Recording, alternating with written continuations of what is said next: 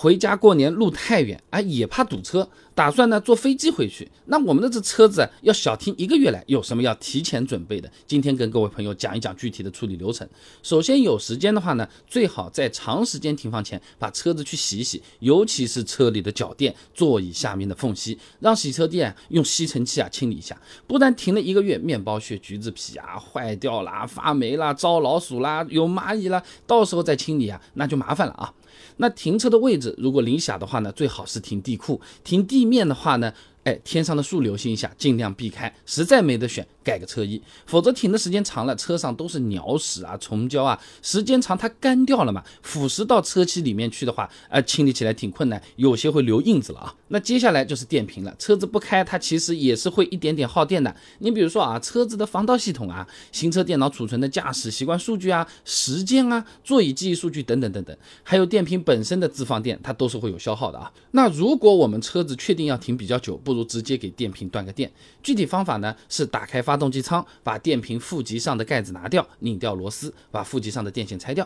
那除了电瓶，其实轮胎也是要提前注意的。轮胎每个月会漏零点零七巴的气，并且轮胎不滚动，长期停放的时候呢，重量都会作用于轮胎和地面接触的那个部位嘛，它会导致受力不均匀。而且轮胎本身啊，它也会有一定程度的老化，所以最好给胎压稍微打高一点，让轮胎本身的形变更小。只要不超过轮胎侧面最大胎压值的限制就没问题。一般呢，最多就是三点零八，土化三公斤就够了啊。那做好了这些准备，车子停一段时间，起码能保证我们之后重新开车的时候不受影响。